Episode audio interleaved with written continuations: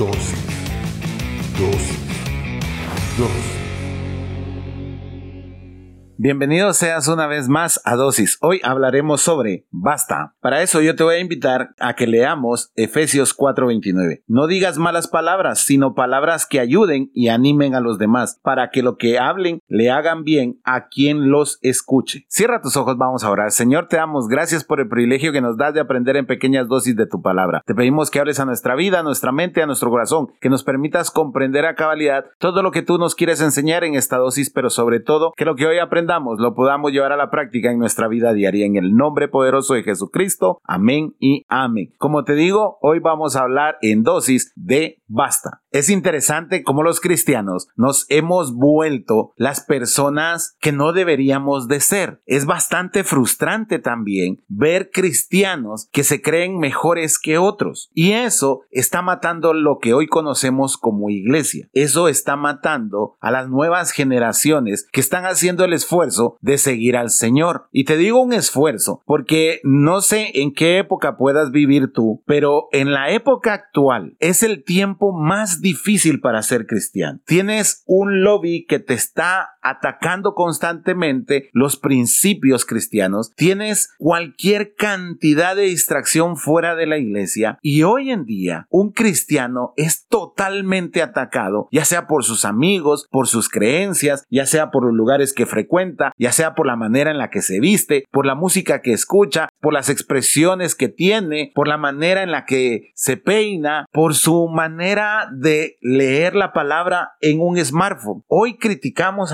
eso. Decimos, ¿cómo puede ser que se hayan olvidado de tener la Biblia en papel? Discúlpame y te lo voy a compartir una vez. La Biblia en papel es exactamente la misma que está en el dispositivo móvil de aquel joven, de aquella señorita o de aquella persona tecnológica. Da exactamente lo mismo sacar una Biblia en papel en la iglesia que un smartphone o una tablet donde tú tengas las versiones de la Biblia. Es más, a mí personalmente me gusta más la tecnología porque ahí puedo hacer apuntes inmediatamente. Que no vayamos evolucionando con la tecnología son tres puntos y aparte. Por eso te digo, es bastante frustrante ver en lo que nos hemos convertido los cristianos, en aquellos que le trabamos zancadía a los demás cristianos. Y eso ya basta de estarlo haciendo. Está recibiendo esos mensajes de yo vi, a mí me contaron, yo me enteré. Es que por si no sabías, mejor te lo cuento. Es que es para que estés preparado. Dejemos todas esas máscaras de una vez por todas y comencemos a llamar las cosas como son. Esas frases son chismes y los chismes han destruido a la iglesia desde el principio porque siempre hay una persona que está tratando de corregir a los demás cuando lo que debemos de hacer es exponer a los demás a la presencia de Dios para que sea el Espíritu Santo quien toque sus corazones y transforme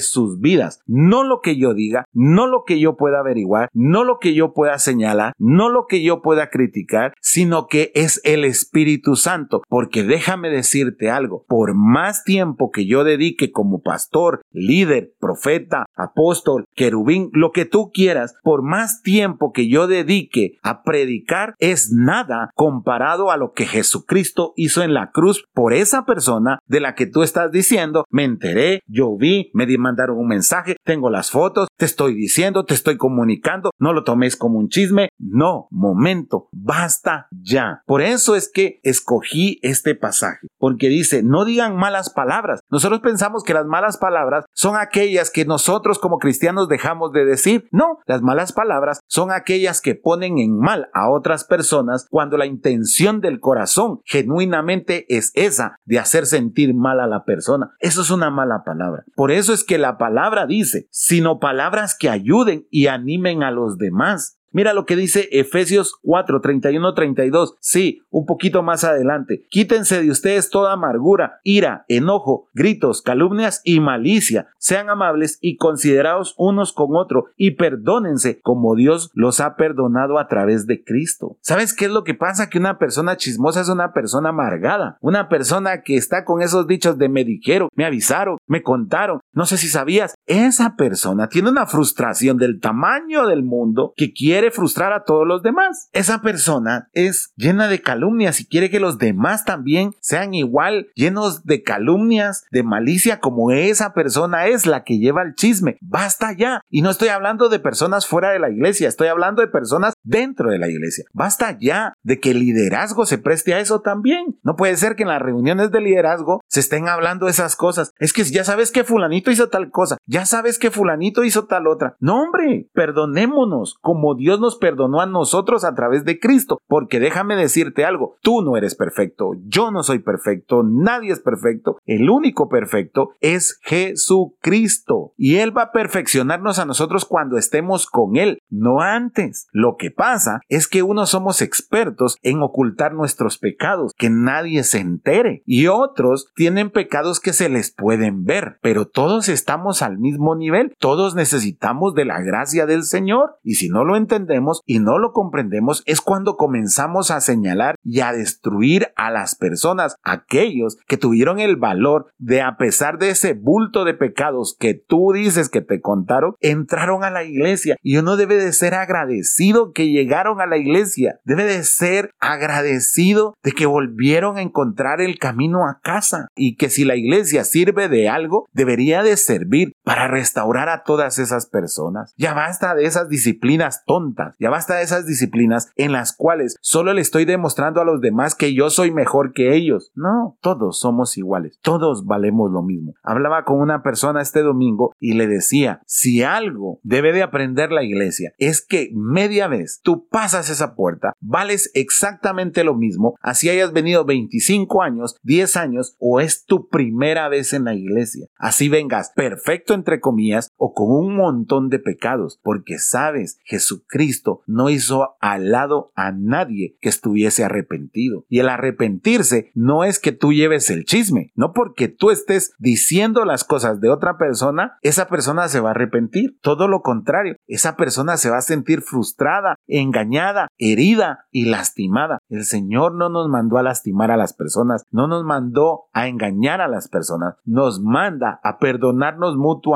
como Él nos perdonó. Cuando tú juzgues a alguien y cuando tú lleves una de esas frases a algún liderazgo, recuerda esto, cuando tú llegaste no eras la persona que eres hoy. Cuando tú llegaste no merecías la gracia, pero por eso es que se llama de esa manera, porque es inmerecido. ¿Cómo nos perdonaron? A mí no me debían de perdonar, pero Jesucristo vino a la cruz a morir por esos pecados. Y por eso es que estoy en la iglesia.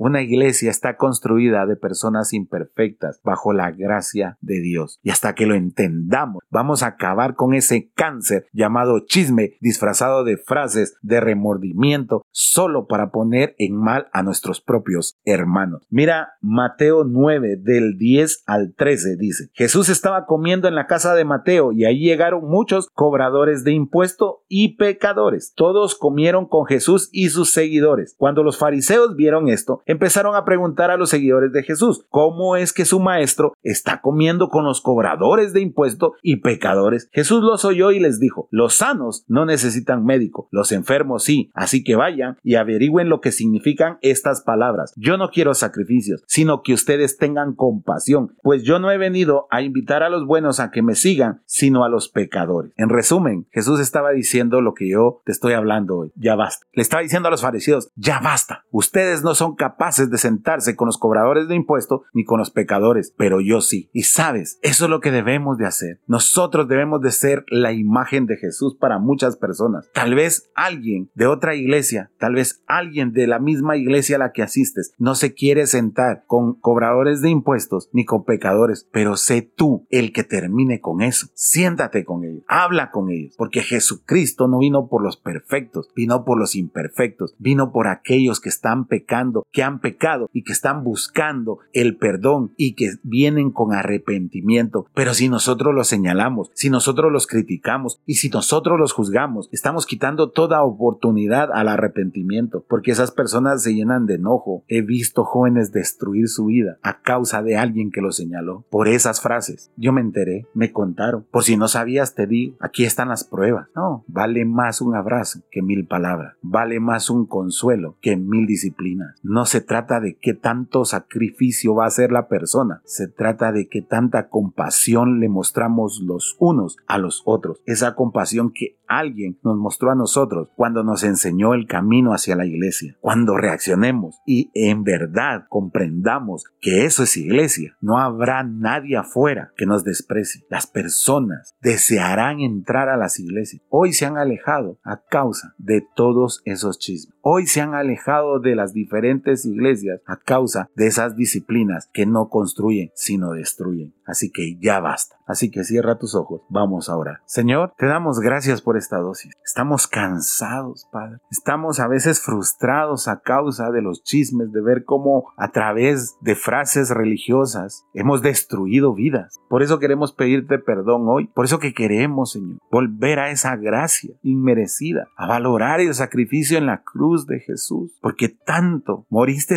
por mis imperfecciones como las de mi hermano, las de mi amigo, las de mi prójimo. No dejes que juzgue, no dejes que critique, no dejes que el chisme se apodere de nuestras vidas, sino todo lo contrario, que la compasión, el amor y la gracia esté en nuestras vidas presente todo el tiempo, no importando quién, no importando cómo y no importando qué, siempre podamos abrir los brazos para restaurar al que está caído, levantar al que acaba de fracasar y sobre todo abrazar a aquel que necesita ser amado, porque tú nos amaste a nosotros primero. Gracias En el nombre poderoso de Jesucristo. Amén y amén. Espero que esta dosis haya sido de bendición para tu vida. Si es así, compártela en tus redes sociales. Recuerda, todos los domingos nos reunimos a partir de las 9 de la mañana en la sala número 3 de los cines de Tical Futura. Será un placer recibirte con los brazos abiertos. Que Dios te bendiga.